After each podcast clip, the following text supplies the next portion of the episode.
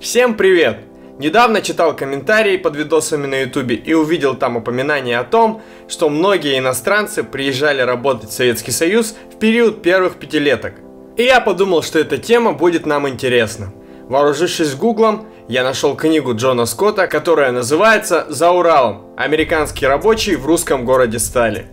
Джон Скотт прибыл в Советский Союз в 1931 году, как раз в период первой пятилетки – и успел поучаствовать в строительстве знаменитой магнитки. Для тех, кто не знает, это Магнитогорский металлургический комбинат.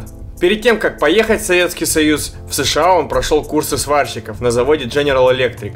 Здесь же он встретил свою будущую жену. Первым делом, конечно же, мне было интересно описание быта рабочих, строителей металлургического комбината. Автор пишет, что изначально Магнитогорск был очень слабо похож на город – это была кучка неблагоустроенных бараков общежитий, где жили рабочие без центрального отопления, водопровода и канализации. Здесь жили рабочие со всех уголков Советского Союза, в том числе из зарубежья. Так автор встречает рабочих из Польши и Финляндии. Что касается иностранных специалистов, которых приглашал Советский Союз, то они жили гораздо лучше, чем простые рабочие. Они жили в лучших домах и, соответственно, могли пользоваться магазинами, созданными специально для иностранцев, в которых круглый год были все товары, необходимые им для жизни. Жизнь же простых рабочих была намного тяжелее. Помимо вышеупомянутых общежитий, где не было воды, отопления и канализации, они были вынуждены пользоваться услугами простых магазинов, где зачастую были перебои с поставками простейших продуктов питания, таких как хлеб, например. В свою очередь, столовых, в которых питались рабочие, были огромные очереди. Автор живо описывает эпизод, когда он, явившись в столовую, стоял и ждал, пока ему освободят место, чтобы он мог нормально посидеть и поесть. Еще тяжелее жилось заключенным исправительно-трудовых лагерей, труд которых использовался на строительстве магнитки. Они также страдали от холода и зачастую не доедали. Однако, несмотря на все недостатки, автор видел в людях энтузиазм. Многие верили, что строят светлое будущее для своей страны. Люди развлекались, ходили друг к другу в гости, вечерами играли на гитарах, читали стихи. Особенно мне понравились слова, приведенные автором, которые сказал один из раскулаченных рабочих. Он заявил, что скоро они будут жить как США. У них у каждого будет свой автомобиль и не будет никакой разницы, кулак ты был или нет. Все заживут при социализме. Также стоит отметить, что люди жадно тянулись к знаниям. Многие после рабочей смены ходили на вечернее отделение университетов, институтов и всячески повышали свою квалификацию, так как квалифицированных кадров очень не хватало. Джон Скотт, в свою очередь, учился в коммунистическом университете. За пять лет своего пребывания в Советском Союзе автор увидел, как расцветает промышленность Урала – он отмечал, что было много недочетов в строительстве и на производстве. Дорогое иностранное оборудование эксплуатировалось неправильно, было очень много травм, очень много оборудования портилось и, соответственно, были большие экономические убытки. Однако, несмотря на это, промышленная мощь Урала росла. Вместе с тем, автор видит, как меняется облик Магнитогорска. Многие рабочие, в том числе и он, переезжают в отдельные квартиры, строятся парки, скверы, детские сады, больницы. Пропадает проблема с поставками в магазины товаров первой необходимости, а магазины для иностранцев просто исчезают. Затрагивается также тема репрессий. Автор пишет о том, что репрессии главным образом коснулись рабочей интеллигенции и местных партийных руководителей. Простых рабочих она особо не задела. Цитата. «Во время проведения чисток тысячи бюрократов дрожали за свои места. Чиновники и административные служащие, которые до этого приходили на работу в 10 часов, а уходили в половине пятого, лишь пожимали плечами в ответ на жалобы, трудности и неудачи, теперь сидели на работе с восхода до заката солнца.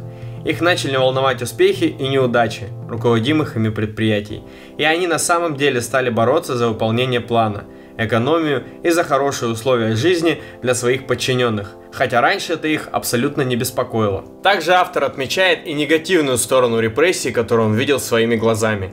Смещенные со своих должностей начальники зачастую заменялись молодыми кадрами, которые были еще неопытны, и, соответственно, сбивался устоявшийся режим производства. К 1938 году жизнь Скотта стала невыносимой. Вследствие чисток в обществе усилилась подозрительность и шпиономания, а он, как иностранец, попадал под подозрение.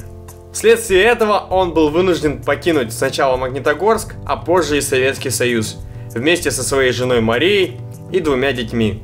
Перед отъездом из Магнитогорска он запечатлел разговор с одним из своих знакомых по поводу сложившейся напряженной обстановки в результате роста влияния правоохранительных органов. Цитата.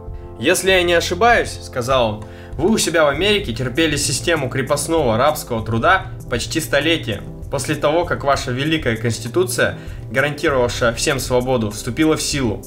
Ваша система выборов была пародией на всеобщее избирательное право на протяжении нескольких десятилетий, после того, как у вас свершилась революция.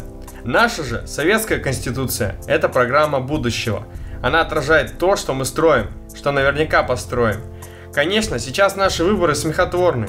Ограничиваются гражданские права и свободы, но пока что только одно поколение наших людей живет при новом строе. И мы сейчас ведем войну. Не забывай это. В целом, Джон Скотт попытался отразить жизнь советского общества во всех ее противоречиях.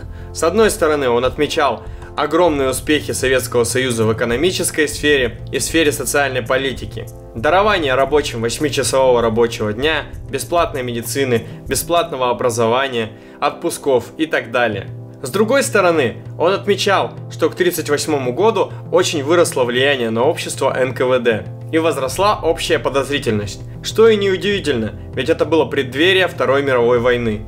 Также автор отмечал, что некоторые демократические процедуры в Советском Союзе носили чисто декоративный характер. Например, выборы в профсоюзы, которые по сути не занимались ничем и во всем были согласны с партийными органами. И в основном раздавали отпуска и путевки в разнообразные санатории. При этом все социальные блага, которые получали рабочие, воспринимались ими как должное, как то, что советская власть должна предоставить им по закону. В общем и целом, автор запечатлел трудовой подвиг советского народа. Он говорил о том, что эти сильные люди смогут выстоять и победят все неурядицы. Ну а так как он писал эту книгу, когда уже шла Великая Отечественная война, он говорил также о том, что он верит в Советский Союз и в советский народ. Если вам интересны подробности быта строителей первых пятилеток, если вы хотите знать, какая атмосфера сложилась в советском обществе того времени, какие настроения бытовали среди рабочих, обязательно прочитайте эту книгу. О многом здесь я не успел упомянуть, Поэтому читайте интересные книжки, подписывайтесь на канал, ставьте лайки, как всегда, пишите комментарии. Всем пока! эпоха первых побед индустриализации, начало социалистического переустройства земледелия.